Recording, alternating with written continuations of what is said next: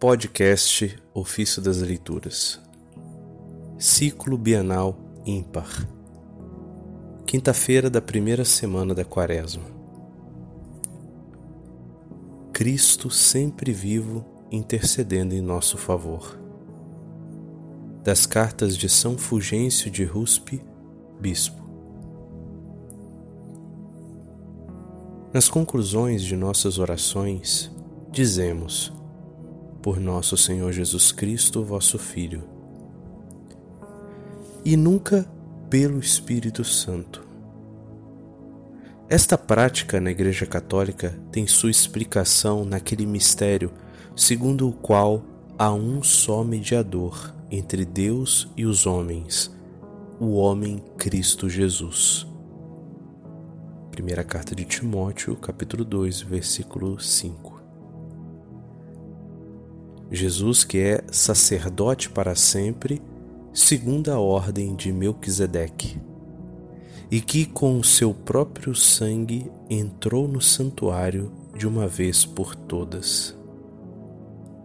Hebreus 7:17, 9, 12.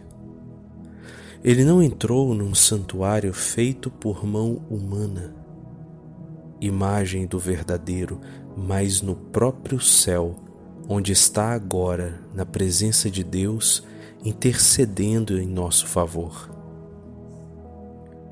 Ao considerar este ofício sacerdotal de Cristo, o apóstolo diz: Por meio de Jesus, ofereçamos a Deus um perene sacrifício de louvor, isto é, o fruto dos lábios que celebram o seu nome.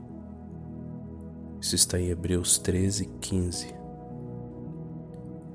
É por ele que oferecemos um sacrifício de louvor e de oração, uma vez que fomos reconciliados pela sua morte quando éramos ainda inimigos.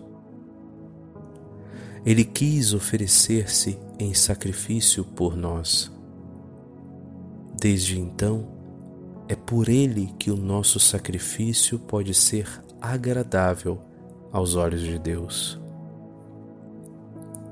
Por isso, São Pedro nos exorta: Vós, como pedras vivas, formai um edifício espiritual, um sacerdócio santo, a fim de oferecerdes sacrifícios espirituais agradáveis a Deus por Jesus Cristo. Isso está na primeira carta de Pedro, capítulo 2, versículo 5. Eis a razão pela qual dizemos a Deus Pai, por nosso Senhor Jesus Cristo. Ora, quando se menciona o sacerdócio de Cristo, necessariamente se, se põe em evidência o mistério da encarnação. Nele, o Filho de Deus, existindo na condição divina, despojou-se a si mesmo, assumindo a condição de escravo, na qual humilhou-se a si mesmo, fazendo-se obediente até a morte, tornando-se pouco inferior aos anjos,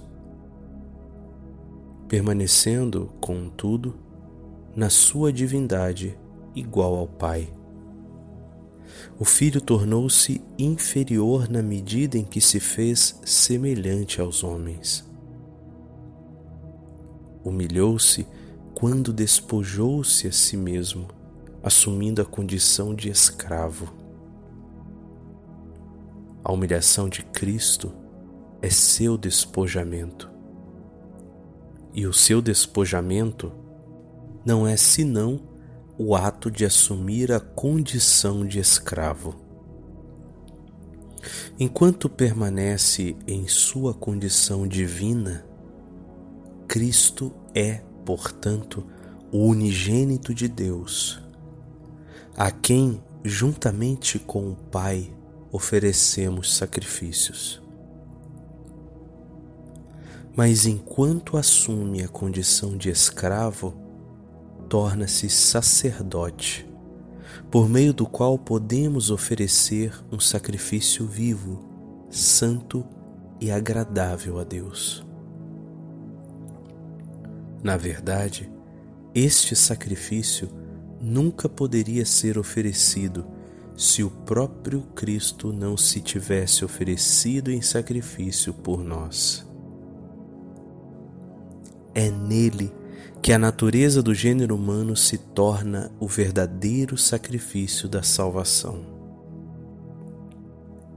Assim, ao afirmarmos que nossas orações são oferecidas por nosso Senhor, eterno sacerdote, reconhecemos nele a verdadeira carne da nossa natureza.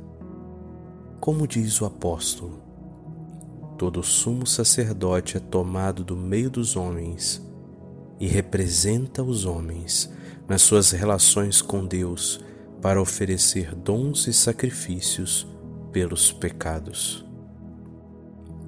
Isso está em Hebreus capítulo 5, verso 1.